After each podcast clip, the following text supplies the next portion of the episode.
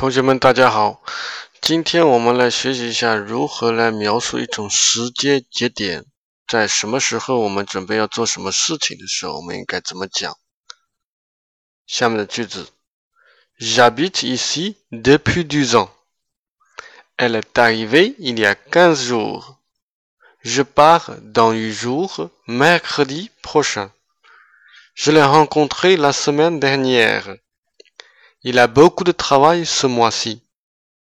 啊，这是告诉大家在几天以后要做什么事情啊，这种表示方法啊，大家注意一下。